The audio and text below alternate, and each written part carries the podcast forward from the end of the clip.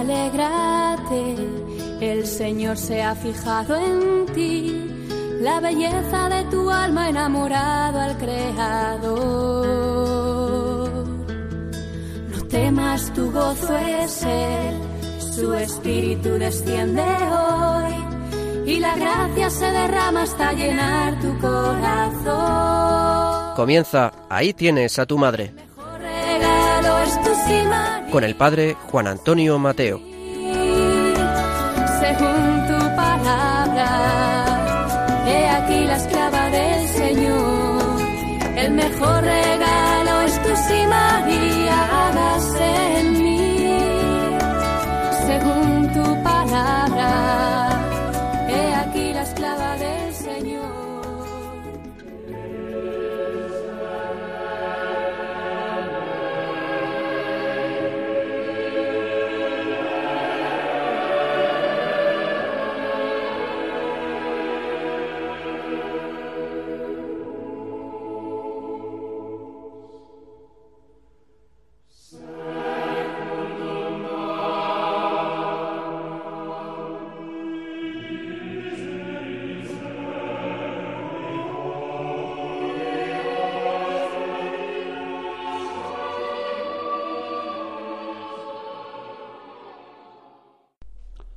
Muy queridos amigos y oyentes de este programa de Radio María, estamos en pleno mes de mayo, un mes particularmente dedicado a la Virgen María.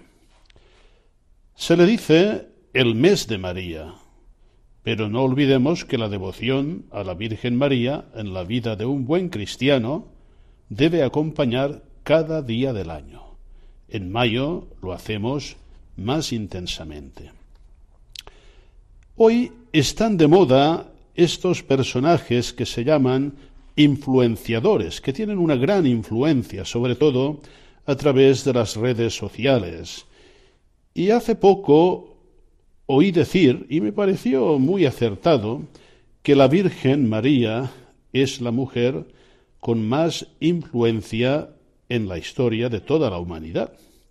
Y es verdad, y quisiera, a la luz de algunas enseñanzas de San Juan Pablo II, considerar estos aspectos de la influencia que ejerce María en la vida de la Iglesia.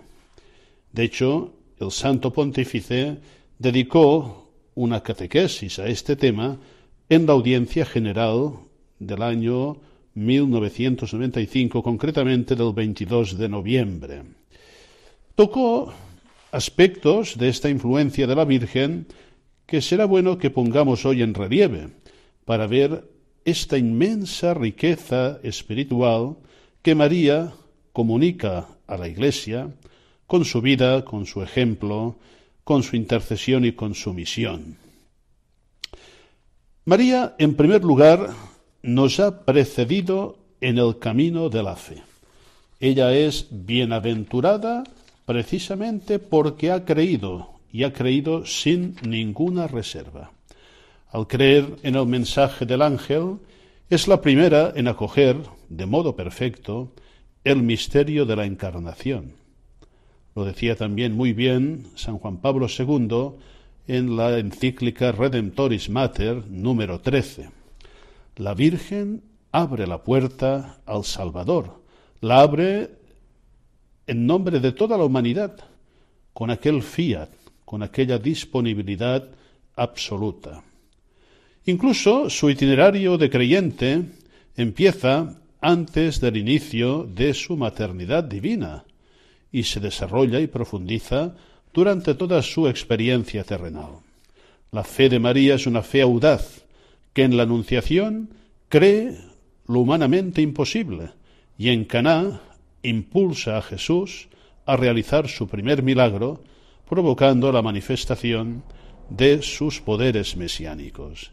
En este sentido, la Virgen María nos educa para que vivamos la fe como un camino que compromete e implica, y que en todas las edades y situaciones de la vida requiere audacia y perseverancia constante.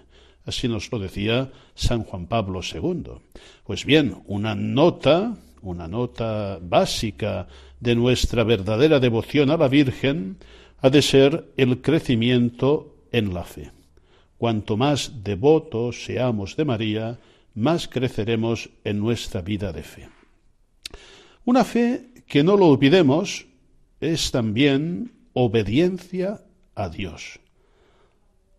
A la fe de María, decía San Juan Pablo II, está unida su docilidad a la voluntad divina. Creyendo en la palabra de Dios, pudo acogerla plenamente en su existencia y mostrándose disponible al soberano designio divino, aceptó todo lo que se le pedía de lo alto. Una fe que es obediencia. De hecho, la obediencia, como enseñaba muy bien Santo Tomás de Aquino, es una dimensión de la fe. Creer en Dios y creer a Dios, obedecerle. Así, la presencia de la Virgen en la Iglesia anima a los cristianos a ponerse cada día a la escucha de la palabra del Señor, para comprender su designio de amor en las diversas situaciones diarias, colaborando fielmente en su realización. La fe es un don que se nos concede, que recibimos, pero también es un don que se va actualizando en cada momento de la vida y esta obediencia significa también escucha, escucha de la palabra de Dios que va iluminando los acontecimientos de nuestra vida y del mundo, y también nos va marcando la respuesta que el Señor espera de nosotros, por ejemplo, en un tema tan importante como es la vocación. María nos dispone a coger con obediencia la vocación que el Señor nos llama a cada uno de nosotros más allá de la vocación bautismal, la vocación a los de, hijos de Dios, también la concreción de esta vocación en la vida de la Iglesia. Hablando de esta influencia de la Virgen María, nos enseñaba eh, Juan Pablo II, el Santo Pontífice, que María educa a la comunidad de los creyentes para que mire el futuro con pleno abandono en Dios es la dimensión de la esperanza. En la experiencia personal de la Virgen, la esperanza se enriquece con motivaciones siempre nuevas. Su gran fe en la palabra de Cristo, que había anunciado su resurrección al tercer día, evitó que vacilara incluso frente al drama de la cruz. Y nos dice San Juan Pablo II que conservó su esperanza en el cumplimiento de la obra mesiánica, esperando sin titubear la mañana de la resurrección después de las tinieblas del Viernes Santo. Muy queridos oyentes, en nuestra vida, en nuestra historia, a menudo también hay tinieblas, y como María debemos esperar en la promesa del Señor, que nos dice que ha vencido el mundo y que las puertas del infierno no prevalecerán. No es buen cristiano aquel que flaquea en la esperanza, aquel que se deja llevar por el pesimismo, aquel que no confía en la victoria del Señor. La Virgen, en su arduo camino a lo largo de la historia, entre el ya de la salvación recibida y el todavía no de su plena realización, anima a la comunidad de los creyentes y le hace saber que puede contar con la ayuda de la Madre de Esperanza quien habiendo experimentado la victoria de Cristo sobre el poder de la muerte, le comunica una capacidad siempre nueva de espera del futuro de Dios y de abandono en las promesas del Señor. Los cristianos, guiados por la Virgen María, somos realistas y profundamente optimistas. Otro tema que toca San Juan Pablo II en esta catequesis sobre la influencia de María es el valor del silencio. Nos decía, el ejemplo de María permite que la Iglesia aprenda mejor el valor del silencio. El silencio de María que no es sólo sobriedad al hablar, sino sobre todo capacidad sapiencial de recordar y abarcar con una mirada de fe el misterio del Verbo hecho hombre, y los acontecimientos de su existencia terrenal. En este sentido, María transmite al pueblo creyente este silencio acogida de la palabra, esta capacidad de meditar en el misterio de Cristo. Y nos decía San Juan Pablo II, con palabras muy certeras, en un mundo lleno de ruidos y de mensajes de todo tipo, su testimonio permite apreciar un silencio espiritualmente rico y promueve el espíritu contemplativo. Tenemos hoy mucha necesidad de este silencio de escucha y acogida de la palabra, de este silencio que es oración, que es contemplación. Se ha dicho, y es una gran verdad, que la Iglesia del tercer milenio, el cristiano del tercer milenio, será místico, será contemplativo o simplemente no será. También la influencia de María se manifiesta en el testimonio que nos da del valor de una existencia humilde y escondida. Todos exigen normalmente y a veces incluso pretenden poder valorizar de modo pleno la propia persona y las propias cualidades. Todos son sensibles ante la estima y el honor. Los evangelios nos refieren muchas veces que los apóstoles eran muy ambiciosos de lucir y de los primeros puestos.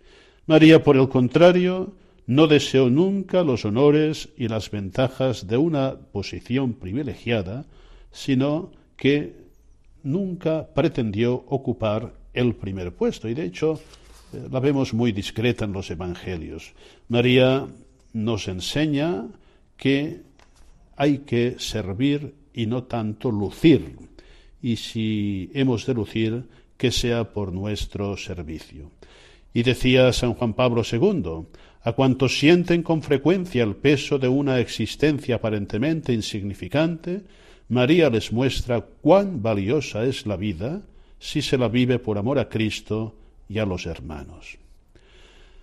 Gran influencia es también el ejemplo de María como modelo de amor puro. En María la comunidad cristiana ha visto siempre un ideal de mujer llena de amor y de ternura, porque vivió, nos decía San Juan Pablo II, la pureza del corazón y de la carne. Hoy es muy importante insistir en esta pureza que se hace imprescindible para vivir una vida cristiana digna de este nombre. Y decía el Santo Pontífice, frente al cinismo de cierta cultura contemporánea, que muy a menudo parece desconocer el valor de la castidad y trivializa la sexualidad, separándola de la dignidad de la persona y del proyecto de Dios, la Virgen María propone el testimonio de una pureza que ilumina la conciencia y lleva hacia un amor más grande a las criaturas y al Señor. María presenta también a los cristianos un modelo de vida concreto, aquella vida que experimenta una viva compasión por los sufrimientos de la humanidad. Esta compasión no consiste sólo en una participación afectiva, sino que se traduce en una ayuda eficaz y concreta ante las miserias materiales y morales de la humanidad.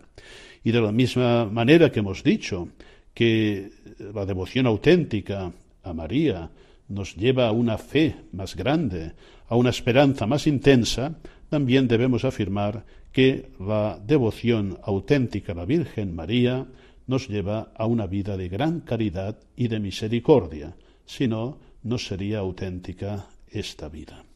Bien, creo que estas notas que hemos comentado de aquella catequesis de San Juan Pablo II nos hacen ver esta influencia que la Virgen quiere tener en nuestras vidas y en la vida de la Iglesia.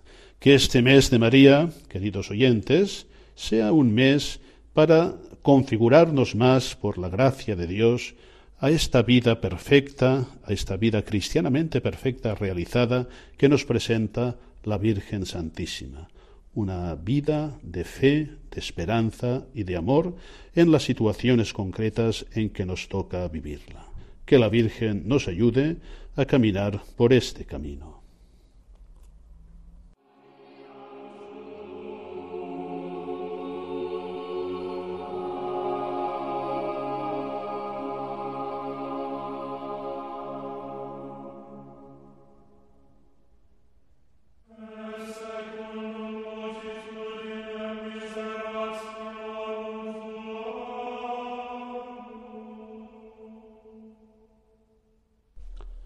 Muy queridos amigos y oyentes de este programa de Radio María, estamos en pleno mes de mayo, un mes particularmente dedicado a la Virgen María. Se le dice el mes de María, pero no olvidemos que la devoción a la Virgen María en la vida de un buen cristiano debe acompañar cada día del año. En mayo lo hacemos más intensamente. Hoy están de moda estos personajes que se llaman influenciadores, que tienen una gran influencia, sobre todo a través de las redes sociales. Y hace poco oí decir, y me pareció muy acertado, que la Virgen María es la mujer con más influencia en la historia de toda la humanidad. Y es verdad. Y quisiera, a la luz de algunas enseñanzas de San Juan Pablo II, considerar estos aspectos de la influencia que ejerce María en la vida de la Iglesia.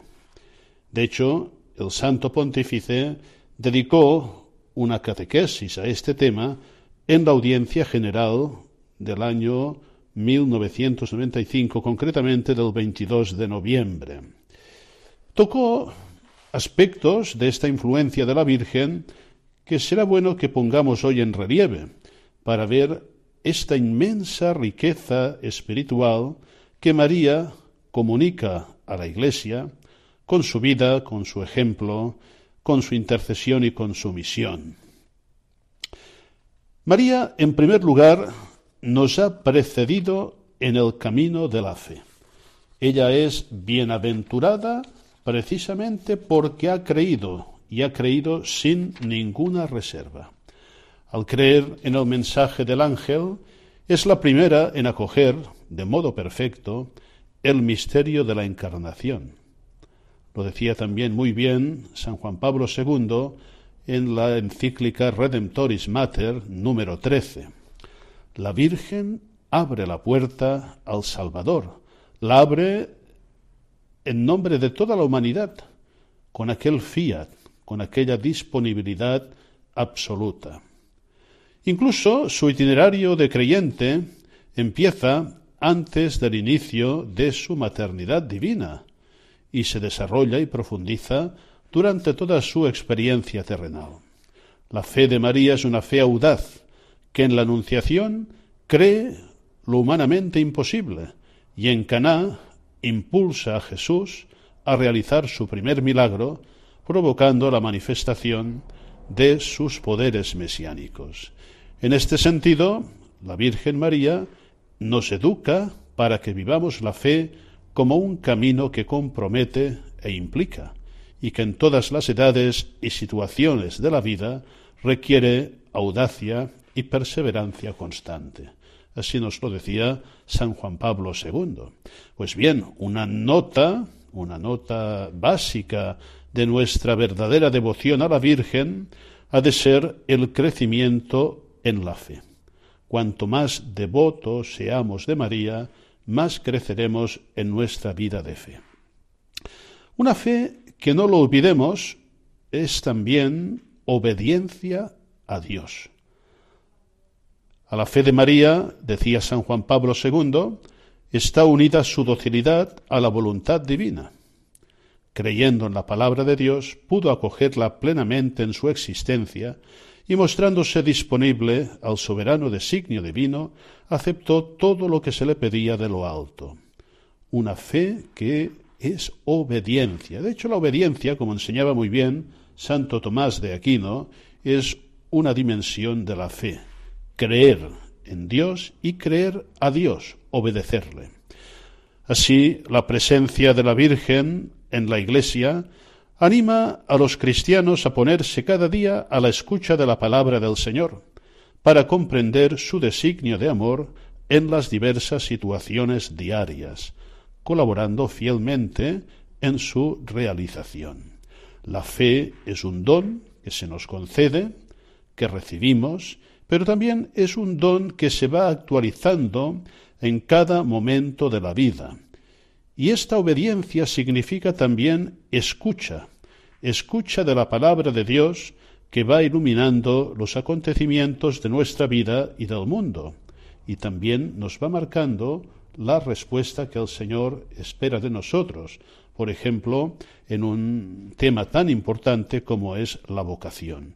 María nos dispone a coger con obediencia la vocación que el Señor nos llama a cada uno de nosotros, más allá de la vocación bautismal, la vocación a los hijos de, hijos de Dios, también la concreción de esta vocación en la vida de la Iglesia.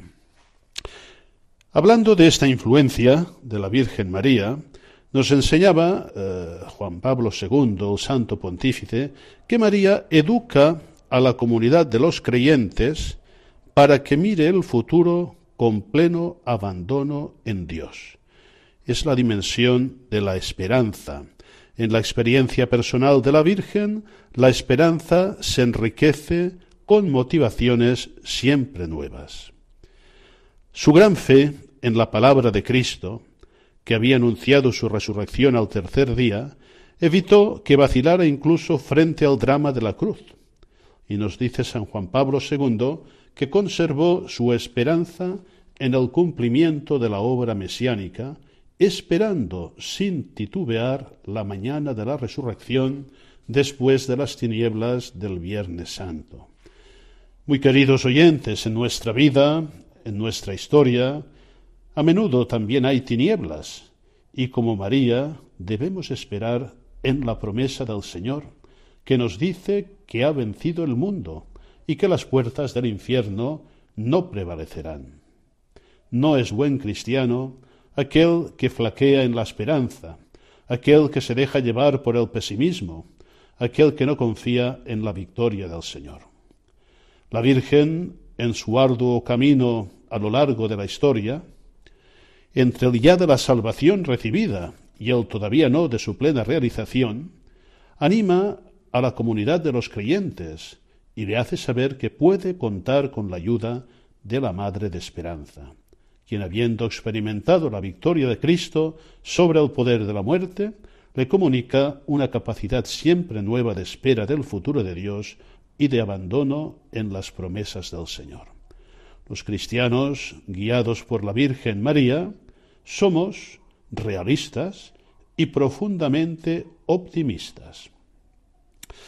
Otro tema que toca San Juan Pablo II en esta catequesis sobre la influencia de María es el valor del silencio. Nos decía, el ejemplo de María permite que la Iglesia aprenda mejor el valor del silencio. El silencio de María que no es sólo sobriedad al hablar, sino sobre todo capacidad sapiencial de recordar y abarcar con una mirada de fe el misterio del Verbo hecho hombre, y los acontecimientos de su existencia terrenal. En este sentido, María transmite al pueblo creyente este silencio acogida de la palabra, esta capacidad de meditar en el misterio de Cristo. Y nos decía San Juan Pablo II, con palabras muy certeras, en un mundo lleno de ruidos y de mensajes de todo tipo, su testimonio permite apreciar un silencio espiritualmente rico y promueve el espíritu contemplativo. Tenemos hoy mucha necesidad de este silencio de escucha y acogida de la palabra, de este silencio que es oración, que es contemplación. Se ha dicho, y es una gran verdad, que la Iglesia del tercer milenio, el cristiano del tercer milenio, será místico, será contemplativo, o simplemente no será. También la influencia de María se manifiesta en el testimonio que nos da del valor de una existencia humilde y escondida. Todos exigen normalmente y a veces incluso pretenden poder valorizar de modo pleno la propia persona y las propias cualidades. Todos son sensibles ante la estima y el honor. Los evangelios nos refieren muchas veces que los apóstoles eran muy ambiciosos de lucir y de los primeros puestos. María, por el contrario, no deseó nunca los honores y las ventajas de una posición privilegiada, sino que nunca pretendió ocupar el primer puesto. Y de hecho, la vemos muy discreta en los Evangelios. María nos enseña que hay que servir y no tanto lucir. Y si hemos de lucir, que sea por nuestro servicio. Y decía San Juan Pablo II, a cuantos sienten con frecuencia el peso de una existencia aparentemente insignificante, María les muestra cuán valiosa es la vida si se la vive por amor a Cristo y a los hermanos. Gran influencia es también el ejemplo de María como modelo de amor puro.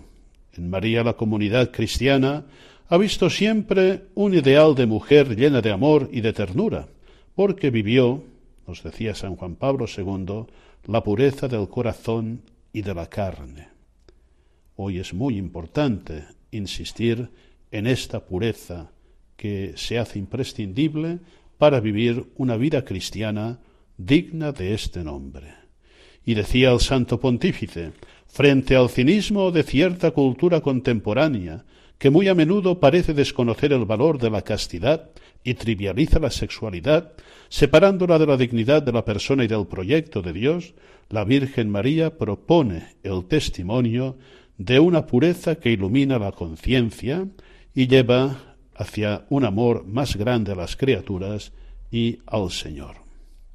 María presenta también a los cristianos un modelo de vida concreto, aquella vida que experimenta una viva compasión por los sufrimientos de la humanidad. Esta compasión no consiste solo en una participación afectiva, sino que se traduce en una ayuda eficaz y concreta ante las miserias materiales y morales de la humanidad. Y de la misma manera que hemos dicho que la devoción auténtica a María nos lleva a una fe más grande, a una esperanza más intensa, también debemos afirmar que la devoción auténtica a la Virgen María nos lleva a una vida de gran caridad y de misericordia, si no, no sería auténtica esta vida.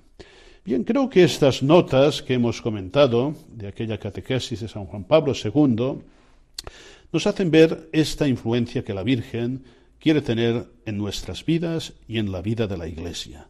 Que este mes de María, queridos oyentes, sea un mes para configurarnos más por la gracia de Dios a esta vida perfecta, a esta vida cristianamente perfecta realizada que nos presenta la Virgen Santísima una vida de fe, de esperanza y de amor en las situaciones concretas en que nos toca vivirla. Que la Virgen nos ayude a caminar por este camino.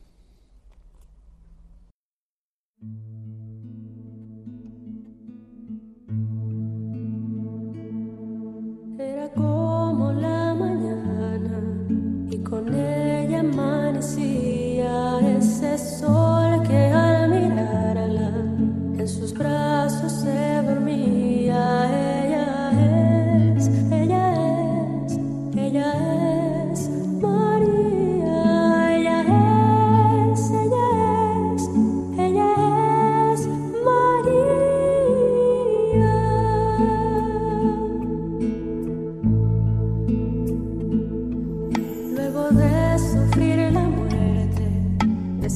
hijo que ella amaba, llevó en silencio al mundo la verdad de sus palabras. Ella es, ella es, ella es María. Ella es, ella es, ella es. El concilio, al afirmar que a la Virgen María se la reconoce y se la venera como verdadera Madre de Dios y del Redentor, señala el vínculo que existe entre la maternidad de María y la redención. Después de haber tomado conciencia del papel materno de María, venerada en la doctrina y en el culto de los primeros siglos como Madre Virginal de Jesucristo, y por consiguiente Madre de Dios, en la Edad Media la piedad y la reflexión teológica de la Iglesia profundizan su colaboración en la obra del Salvador. Este retraso se explica por el hecho de que el esfuerzo de los padres de la Iglesia y de los primeros concilios ecuménicos a centrarse en el misterio de la identidad de Cristo dejó necesariamente en la sombra otros aspectos del dogma. Solo progresivamente la verdad revelada se podrá explicar en toda su riqueza. En el decurso de los siglos, la Mariología se orientará siempre en función de la Cristología. La misma maternidad divina de María es proclamada en el Concilio de Efeso, sobre todo para afirmar la unidad personal de Cristo de forma análoga sucede con la profundización de la presencia de María en la historia de la salvación. Ya al final del siglo II, San Ireneo, discípulo de San Policarpo, pone de relieve la aportación de María a la obra de la salvación.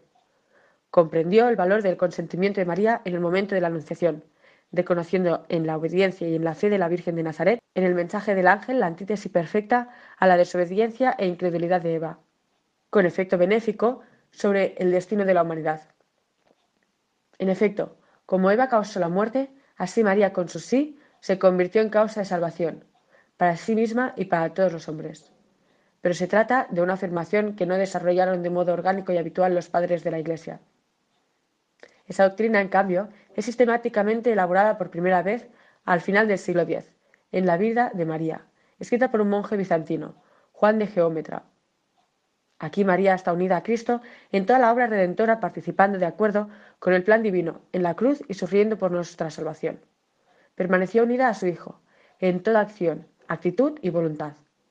La asociación de María a la obra salvífica de Jesús se realiza mediante su amor de madre, un amor animado por la gracia, que le confiere una fuerza superior, la más libre de pasión, se muestra más compasiva.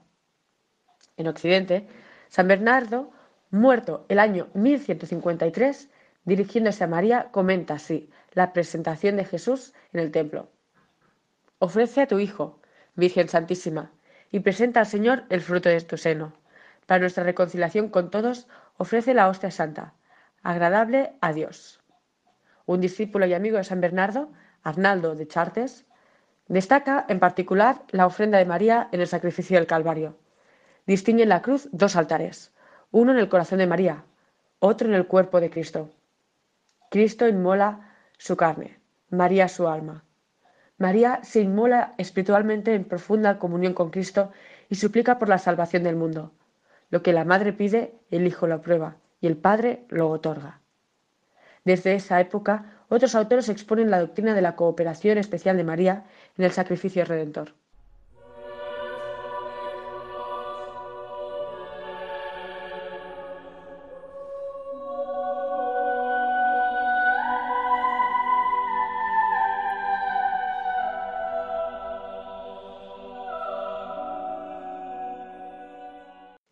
Al mismo tiempo, en el culto y en la piedad cristiana se desarrolla la mirada contemplativa sobre la compasión de María, representada significativamente en las imágenes de la piedad. La participación de María en el drama de la cruz hace profundamente humano ese acontecimiento y ayuda a los fieles a entrar en el misterio. La compasión de la madre hace descubrir mejor la pasión del Hijo. Con la participación en la obra redentora de Cristo se reconoce también la maternidad espiritual y universal de María. En Oriente, Juan de Geómetra dice de María, Tú eres nuestra madre, dando gracias a María por la persona y los sufrimientos padecidos por nosotros. Pone de relieve su afecto maternal y su calidad de madre con respecto a todos los que reciben la salvación. También en Occidente la doctrina de la maternidad espiritual se desarrolla con San Anselmo, que afirma, tú eres la madre de la reconciliación y de los reconciliados, la madre de la salvación y de los salvados.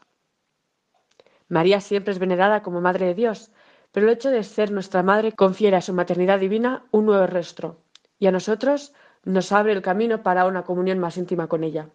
La maternidad de María con respecto a nosotros no consiste solo en un vínculo afectivo por sus méritos y su intercesión.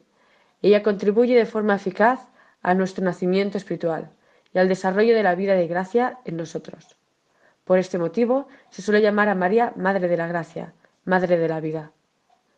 El título Madre de la Vida, que ya usaba San Gregorio de Nisa, lo explicó así Guerrico Iñi, 1157. Ella es la Madre de la vida, de la que viven todos los hombres. Al engendrar en sí misma esta vida, en cierto modo, regeneró a todos los que la vivirían. Solo uno fue engendrado, pero todos nosotros fuimos regenerados. Un texto del siglo XIII, el Marial, usando una imagen atrevida, atribuye esta regeneración al parto doloroso del Calvario, con el que se convirtió en madre espiritual de todo el género humano. En efecto, en sus castas entrañas concibió por compasión a los hijos de la Iglesia. El Concilio Vaticano II, después de haber afirmado que María colaboró de manera totalmente singular a la obra del Salvador, concluye así, por esta razón, es nuestra Madre, en el orden de la gracia, confirmando de ese modo al sentir eclesial que considera a María junto a su Hijo como Madre espiritual de toda la humanidad. María es nuestra Madre, esta consoladora verdad que el amor y la fe de la Iglesia nos ofrecen de forma cada vez más clara y profunda, ha sostenido y sostiene la vida espiritual de todos nosotros y nos impulsa incluso en los momentos de sufrimiento a la confianza y a la esperanza.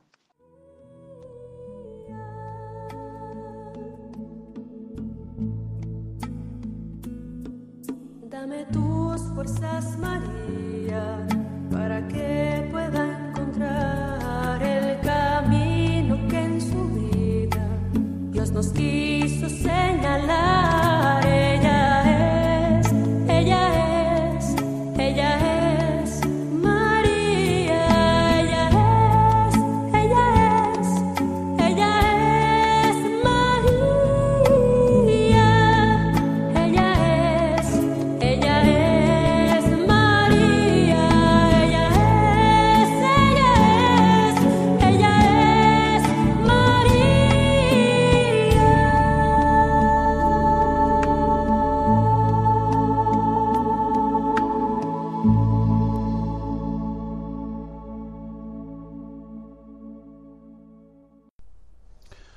Iniciamos la tercera parte de nuestro programa y hoy vamos a retomar un artículo que ya tratamos en otro momento, pero que quedó incompleto. Se trata de un texto muy bueno sobre el Inmaculado Corazón de María y trata de María como Madre amorosa, consoladora, educadora, mediadora y compasiva.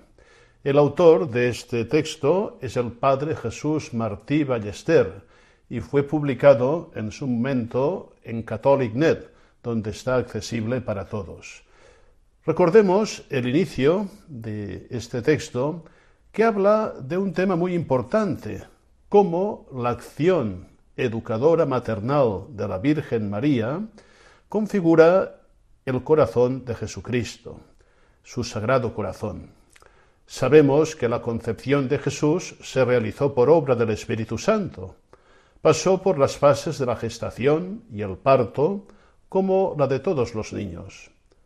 Admirablemente, el corazón de María dio su sangre y su vida a Jesús niño, pero la maternidad de María no se limitó al proceso biológico de la generación, sino que contribuyó al crecimiento y desarrollo de su hijo, sobre todo a la formación de su personalidad humana. Siendo la educación, como es una prolongación de la procreación, el corazón de María educó el corazón de Jesús y le enseñó y lo configuró a su manera de ser. Ella es Teotocos porque engendró y dio a luz al Hijo de Dios y porque lo acompañó en su crecimiento humano. Jesús es Dios, el Hijo de Dios hecho hombre, pero como hombre tenía necesidad de educadores, pues vino al mundo en una condición humana totalmente semejante a la nuestra, excepto en el pecado. Y como todo ser humano, el crecimiento de Jesús requirió la acción educativa de sus padres y especialmente de su madre, la Virgen María.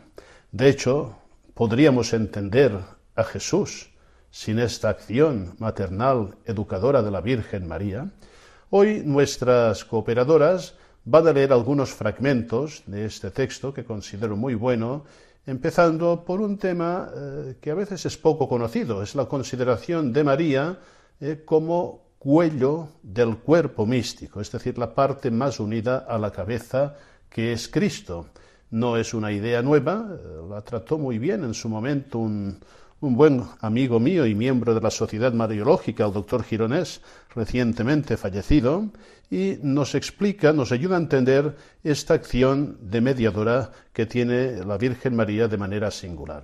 Vamos pues a escuchar con mucha atención este texto que será de gran provecho no sólo para nuestro conocimiento teórico, teológico de la Virgen María y de lo que la Virgen María realiza por nosotros en el plan de Dios, sino también para nuestra devoción, para nuestra vivencia espiritual de la maternidad de la Virgen.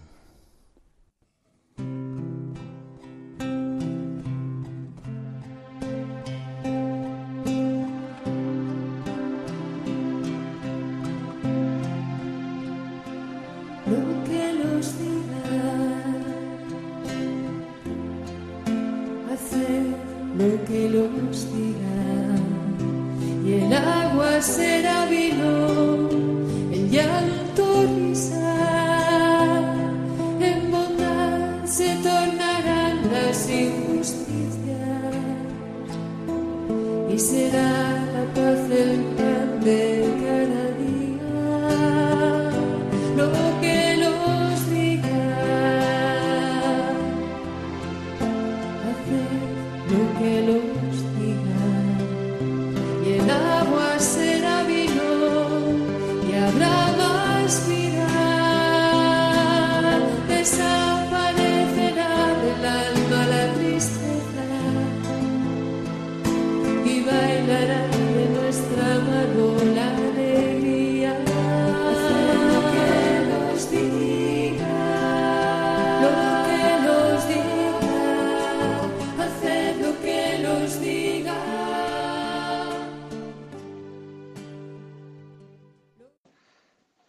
Dios quiere conceder sus gracias a los hombres por el corazón inmaculado de María. Es el cuello del cuerpo místico por donde descienden las gracias de la cabeza. Sus hijos predilectos son los santos. Ella goza viéndoles interceder por sus hermanos. Y goza viendo que las gracias que le piden llegan a nosotros a través de ella. Por su corazón pasa todo cuanto ennoblece y dignifica al mundo.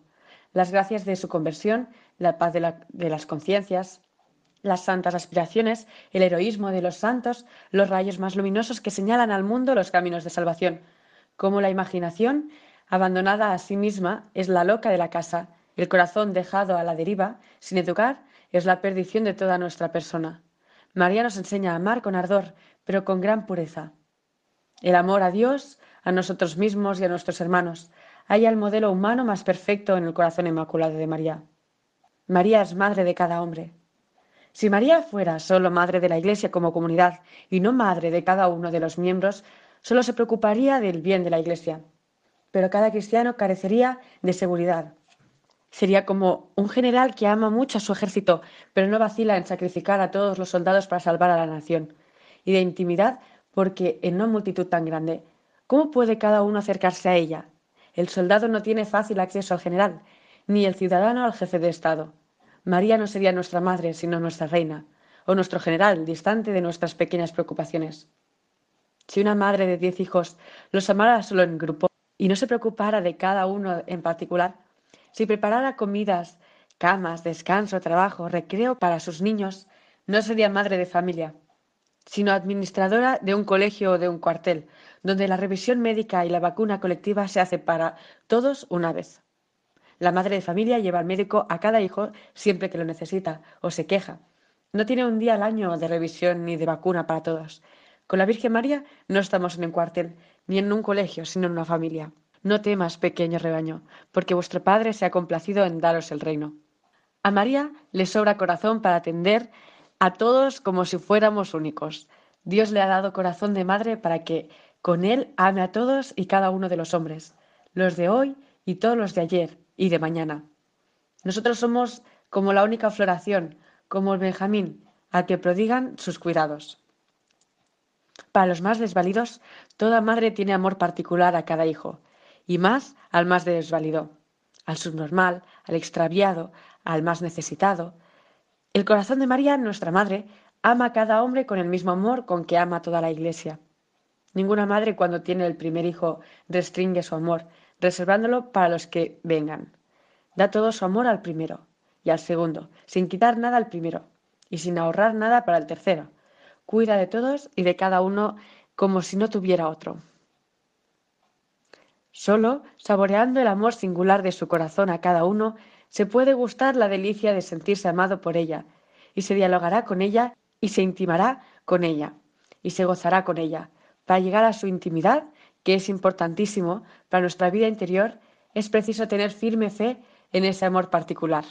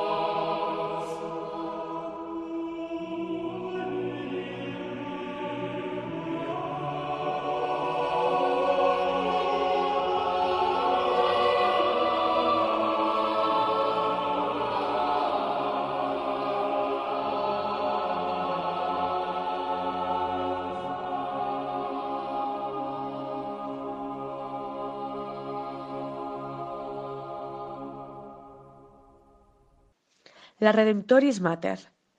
Todos estos conceptos brotan del Totus Tus de Juan Pablo II, que en su encíclica Redemptoris Mater ha escrito: Se descubre aquí el valor real de las palabras dichas por Jesús a su madre cuando estaba en la cruz. Mujer, ahí tienes a tu hijo, y al discípulo, ahí tienes a tu madre. Estas palabras determinan el lugar de María en la vida de los discípulos de Cristo y expresan su nueva maternidad como madre del Redentor la maternidad espiritual, nacida de lo profundo del misterio pascual del Redentor del mundo. Es esencial a la maternidad la referencia a la persona. La maternidad determina siempre una relación única e irrepetible entre dos personas, la de la madre con el hijo y la del hijo con la madre. Aun cuando una misma mujer sea madre de muchos hijos, su relación personal con cada uno de ellos caracteriza la maternidad en su misma esencia. En efecto, cada hijo es engendrado de un modo único e irrepetible, y esto vale tanto para la madre como para el hijo. Cada hijo es rodeado del mismo modo por aquel amor materno, sobre el que se basa su formación y maduración en la humanidad. Se puede afirmar que la maternidad, en el orden de la gracia, mantiene la analogía con cuanto, en el orden de la naturaleza, caracteriza la unión de la madre con el hijo. En esta luz se hace más comprensible el hecho de que, en el testamento de Cristo en el Calvario, la nueva maternidad de su madre haya sido expresada en singular, refiriéndose a un hombre. Ahí tienes a tu hijo. Se puede decir, además, que en estas mismas palabras está indicando plenamente el motivo de la dimensión mariana de la vida de los discípulos de Cristo. No solo de Juan, que en aquel instante se encontraba a los pies de la cruz en compañía de la madre de su maestro, sino de todos discípulos de Cristo, de todo cristiano el Redentor confía a su madre al discípulo y al mismo tiempo se le da como madre. La maternidad de María, que se convierte en herencia del hombre, es un don, un don que Cristo mismo hace personalmente cada hombre. El Redentor confía a María, a Juan, en la medida que confía a Juan y a María. Entregándose filialmente a María, el cristiano, como el apóstol Juan, acoge entre sus cosas propias a la Madre de Cristo y la introduce en todo el espacio de su vida interior, es decir, en su yo humano y cristiano, la acogió en su casa. Así se manifiesta también aquella maternidad según el Espíritu que ha llegado a ser la función de María a los pies de la cruz y en el cenáculo. Esta relación filial, esta entrega de un hijo de la madre, no solo tiene su comienzo en Cristo, sino que se puede decir que definitivamente se orienta hacia Él. Se puede afirmar que María sigue repitiendo a todos las mismas palabras que dijo en Caná de Galilea: Haced lo que Él os diga. En efecto, es el Cristo, el camino, la vida, la verdad. Es Él a quien el Padre ha dado el mundo para que el hombre no perezca, sino que tenga vida eterna. Para todo cristiano y todo hombre, María es la primera que ha creído, y precisamente con esta fe suya de esposa y de madre, quiere actuar sobre todos los que se entregan a ella como hijos. Y es sabido que cuanto más perseveran los hijos en esta actitud y avanzan en la misma, Tanto más María les acerca la inescrutable riqueza de Cristo, porque sus hijos reconocen cada vez mejor la dignidad del hombre en toda su plenitud y el sentido definitivo de su vocación, porque Cristo manifiesta plenamente el hombre al propio hombre.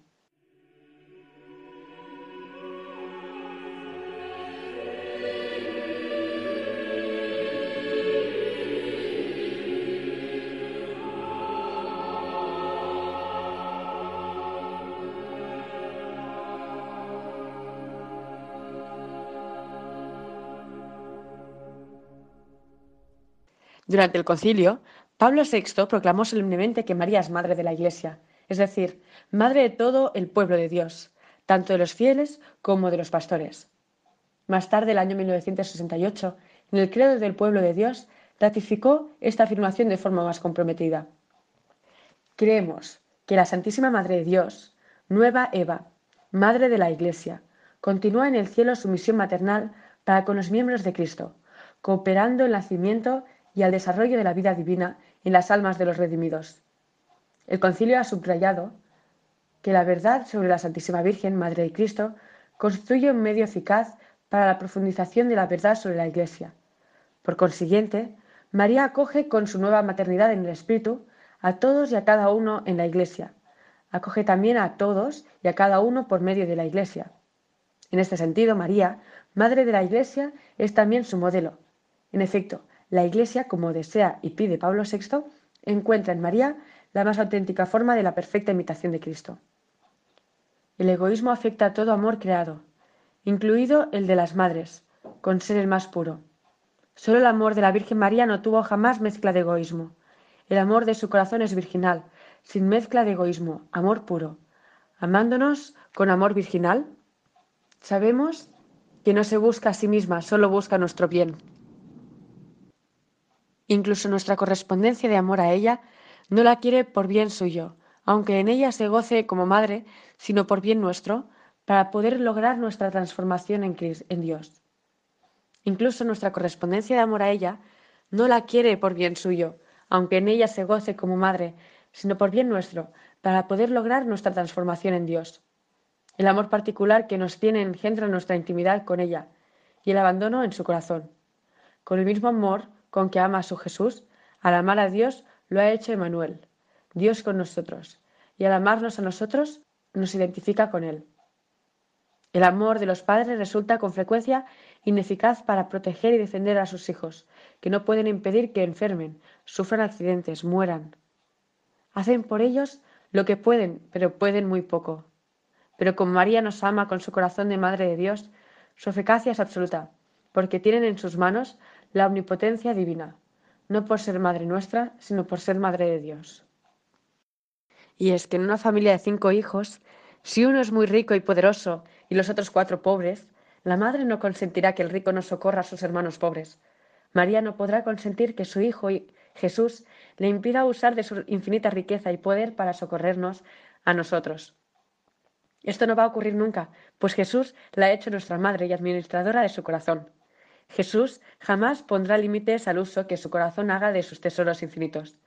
Si el Padre hubiera concedido al corazón de María algo a condición de que no fuera también nuestro, ella lo hubiera impedido. Si me haces su madre, no me des nada que yo no pueda compartir con ellos. Al darnos el corazón de su madre y nuestra madre, ha hecho nuestros todos los dones y riquezas que puso en su corazón, su predestinación, si la queremos, el cariño con que la, la envuelve y los regalos con que Dios la recrea. No se puede amar a la madre si no se ama a su hijo, ni se puede dar gusto a la madre si, se abandona a sus hijos.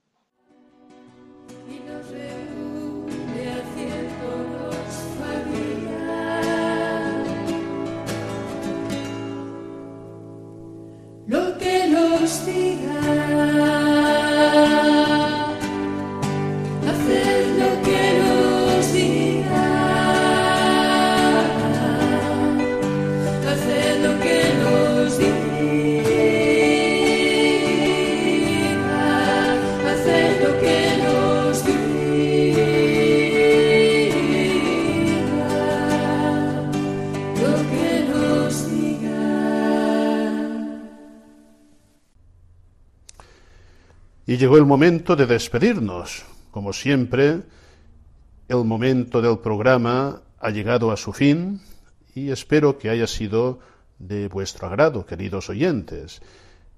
Yo creo que sería una cosa muy bonita que, como culminación de este mes de mayo dedicado a la Virgen María, todos renováramos personalmente y de manera intensa nuestra consagración a la Virgen María, propiamente nuestra consagración a Jesucristo por María, como decía San Luis María Griñón de Montfort, para ayudar a a este acto tan importante, nuestra devoción a la Virgen, me atrevo a sugerir un, librito muy sencillo, pero muy profundo, que recoge eh, las meditaciones de San Luis María Griñón de Montfort en su tratado a la verdadera devoción a la Virgen María y que se publicó por la Sociedad Griñón de Montfort. Yo hice la selección de textos y algunas meditaciones para cada día del mes de María y que podéis pedir con toda libertad que os lo enviarán, espero que queden todavía ejemplares, a la Sociedad Griñón de Montfort. Nos ayudará a vivir esta consagración, esta entrega personal a María que nos entrega a Cristo y que eh, recoge perfectamente la esencia de, de nuestro programa. Cuando escuchamos las palabras del Señor, aquí tienes a tu madre, no podemos quedarnos indiferentes. Hay que corresponder con gratitud y con diligencia, recibiendo este gran don que nos hace Cristo y también eh, nuestra responsabilidad en las palabras de Cristo eh, que nos invita a entregarnos a María, a confiarnos a la Virgen para nuestro crecimiento en la vida cristiana, recibirla como madre, vivir esta devoción filial, que es un hecho constitutivo de nuestra vida cristiana. Pues bien, que este mes de mayo, que es un momento intenso en nuestra vivencia mariana, nos ayude a renovar esta entrega, esta consagración, recibiendo así el gran regalo que nos hace Cristo desde la cruz. Hasta muy pronto, si Dios quiere.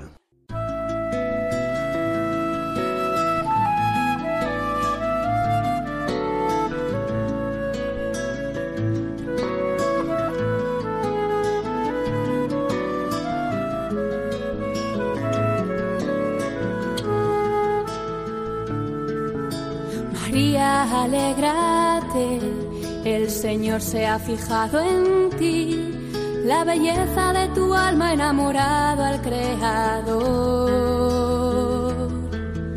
No temas, tu gozo es Él, su espíritu desciende hoy y la gracia se derrama hasta llenar tu Han escuchado Ahí tienes a tu madre. El mejor Con el padre Juan Antonio Mateo.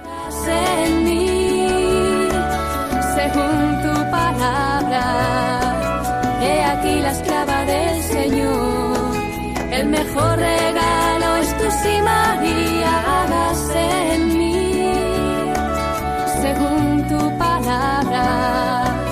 He aquí la esclava del Señor.